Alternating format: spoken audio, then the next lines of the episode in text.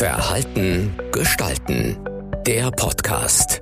Ziele erreichen mit Winfried Neun. Thema heute.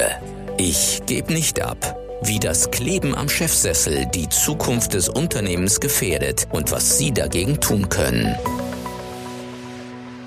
Warum haben so viele Chefs ein Problem mit dem Loslassen? Es gibt sehr viele, sehr viele Chefs, gerade auch in der Generation der Babyboomer, die in der Tat ein Problem mit dem Loslassen haben. Loslassen ist eine wichtige Funktion, egal ob man das jetzt im Berufsleben sieht oder privat. Und viele äh, müssen daher Verhalten neu gestalten, weil äh, natürlich kommt eine Zeit, da gibt es einen neuen Lebensabschnitt, in den man rein muss. Und äh, wenn man ein inhabergeführtes Unternehmen hat, dann muss man dort äh, einfach auch bereit sein zu sagen, ich gebe das jetzt an eine neue Generation ab und die soll das realisieren und umsetzen. Da gibt es auch positive Beispiele, wo das gut funktioniert. Aber es reicht auch schon in einer Abteilung, also dieses Zusammenspiel zwischen einem Nachfolger, den man aufbauen soll, weil man weiß, in fünf Jahren geht man in Rente. Äh, da werden schon manche Spielereien getrieben, dass man die jungen Leute bewusst auflaufen lässt, ins Messer laufen lässt, äh, sie quasi äh, für blöd verkauft und, und, und sehr dumm dastehen lässt. Und das ist einfach A, unschön, das Verhalten und B, zeugt es einfach davon, dass dieser Mensch definitiv nicht weiß, was er als nächstes machen soll. Wie erleben Sie das im Beratungsalltag? Da gibt es leider extrem viele Beispiele, wo das Unternehmen gerade im mittelständischen Bereich, im kleineren bis mittleren mittelständischen Bereich, also in der mittleren Größe etwa, also wir reden hier von 500 bis knappe 1500 Mitarbeiter, so Pi mal Daumen, ähm, da habe ich zwei ganz, ganz extreme Beispiele. Der Inhaber ist jetzt noch am, am Ruder im Unternehmen äh, mit 83 und äh, lässt niemanden ran, äh, verheizt im Durchschnitt pro Jahr drei Geschäftsführer pro Jahr die es versuchen, die er einstellt, die ihm aber nie irgendwas recht machen, die nie gut genug sein können, um sein Erbe wirklich voranzutreiben.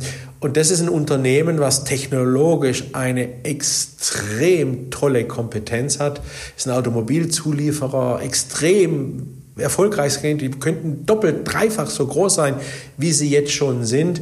Ähm, aber einfach der Tatsache geschuldet, dass da kein neuer Wind reinkommt, dass da nicht losgelassen wird durch den geschäftsführenden Gesellschafter, führt eben da dazu, dass das Unternehmen vor sich hin dümpelt und früher oder später aussortiert wird.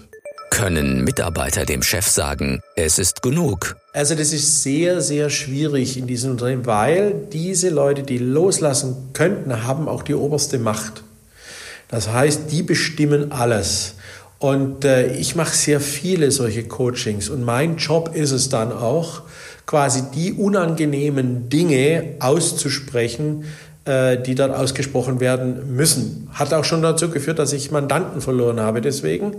Aber es nützt ja nichts, wenn wir als Externe oder ich als Externer, der dafür zuständig ist, die Wahrheit auf den Tisch zu legen, auch noch versucht, nur eines Auftrages wegen, dem Munde nachzureden, was der Mächtige gerne hören will.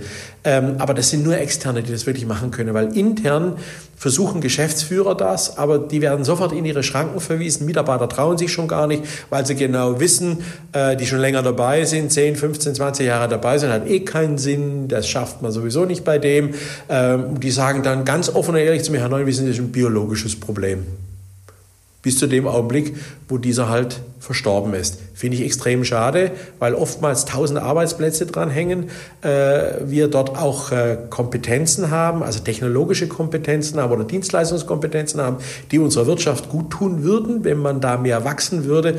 Und dass das dann so vor sich hin dümpeln muss und tut, das ist einfach äh, ist traurig, das anzugucken.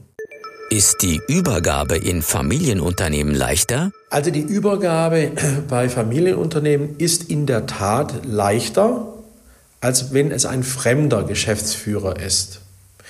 Am noch leichtesten ist es, wenn es ein Geschäftsführer ist, ein Fremder, der aber Anteile kauft.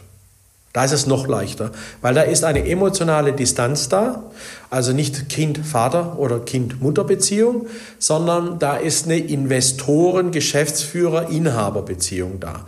Da läuft es am leichtesten. Am schwierigsten ist es in der Tat, wenn es ein fremder Geschäftsführer ist und der Inhaber.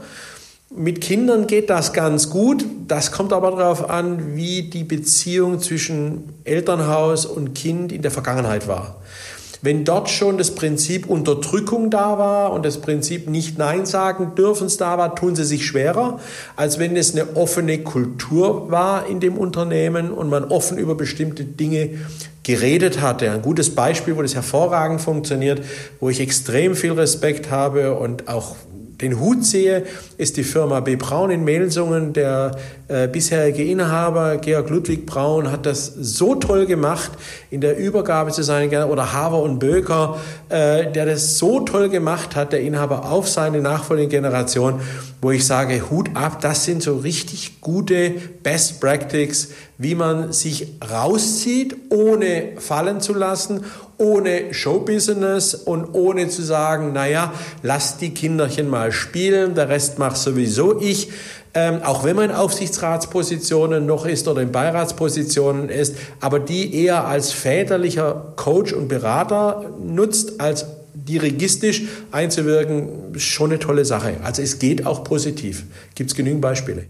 Welche drei Ratschläge geben Sie Führungskräften? Also einer der entscheidenden Tipps für äh, das Loslassen bei Führungskräften oder aber wenn es um Inhaber geht, ist, dass sie sich als allererstes mal darüber klar werden müssen, dass das Loslassen ein schmerzhafter Prozess ist, aber den man durchlaufen muss. Egal, ob das jetzt ein Familienangehöriger ist, den man verliert, den man geliebt hat, es ist einfach schmerzhaft. Wer versucht, diesen Schmerz zu unterdrücken und zu verdrängen, der sucht nach Auswegen, redet zwar positiv darüber, dass man loslassen sollte und sagt, ja, die Kinder müssen das übernehmen, ha ja, der Geschäftsführer wird das schon machen, aber in Wirklichkeit mischt er noch genauso, wenn nicht sogar noch mehr mit als zuvor, weil er diesen Schmerz nicht annimmt. Dieses, ich muss das einfach durchleben. Und darüber muss man sich bewusst sein. Da gibt es Phasenmodelle, äh, die wir in unseren Coachings mit den Probanden dann immer durchgehen und auch durchspielen und sie begleiten, dass sie die Phasen durchleben können, dass sie sich dort auch wirklich sicher fühlen und sich nicht irgendwo in Depressionen oder in Nirvanas wiederfinden, wo sie nicht mehr wissen, was sie machen sollen. Aber man muss sich im Klaren sein, wichtig ist, diesen Prozess zu akzeptieren und anzunehmen. Also wirklich bewusst anzunehmen. Der zweite Tipp ist, dass sich diese Leute, die jetzt da loslassen sollen, egal ob Führungskraft oder Inhaber, sich Perspektiven aufbauen. Perspektiven für ein danach. Was kann ich machen danach? Ähm, auch das ist nicht so einfach, der Prozess, weil das nicht so vordergründig ist. Also während, der, während dem Berufsleben leidenschaftlicher Golfspieler, der dann sagt, jetzt habe ich die Schnauze aber voll, jetzt bin ich am achten Mal Golf spielen, diese Woche, es nervt mich irgendwo. Ähm, dass der aber zum Beispiel Talent hat, ein Buch zu schreiben und dass er extrem viele gute Ideen hat, die er in einem Buch fassen könnte, wie zum Beispiel der Herr Kamm, der Geschäftsführer bei Kercher war und der sein Wissen äh, Unternehmensentwicklung ist eine einfache einfache Sache geschrieben hat, äh, ist ein gutes Beispiel, was man als Perspektive für sich aufbauen kann, um dann zu sagen, hey, da kann ich ja noch ein bisschen was machen äh, und muss nicht immer in der Operative tagtäglich sein. Also zweiter Tipp ist, such, suchen Sie sich bitte dann einfach irgendwelche neuen Dinge, äh, wo Sie sagen, für die kann ich mich begeistern. Und das dritte ist, reden Sie über das Thema Loslassen. Das im stillen Kämmerlein zu sitzen führt zu einer sogenannten Lageorientierung. Man würde sagen, da wird man zum Grübler. Das heißt, man denkt immer nur nach, was alles schlecht ist und die Gedanken werden immer dunkler und dunkler und dunkler und man sieht dann irgendwann keinen Ausweg mehr in diesem Raum. Wer aber mit anderen drüber redet, der kriegt immer wieder mal die eine oder andere Tür aufgestoßen als Perspektive.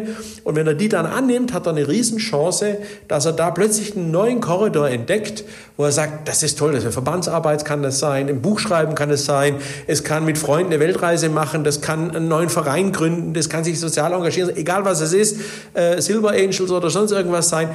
Es gibt viele, viele Möglichkeiten, aber die kriege ich nicht im stillen Kämmerlein, sondern nur im Dialog mit anderen. Das war Verhalten gestalten. Der Podcast für Innovation, Führung, Resilienz und Digitalisierung. Weitere Informationen zu diesen Themen und zu Winfried Neun finden Sie im Neuen Zeitmagazin auf der Webseite verhaltengestalten.de.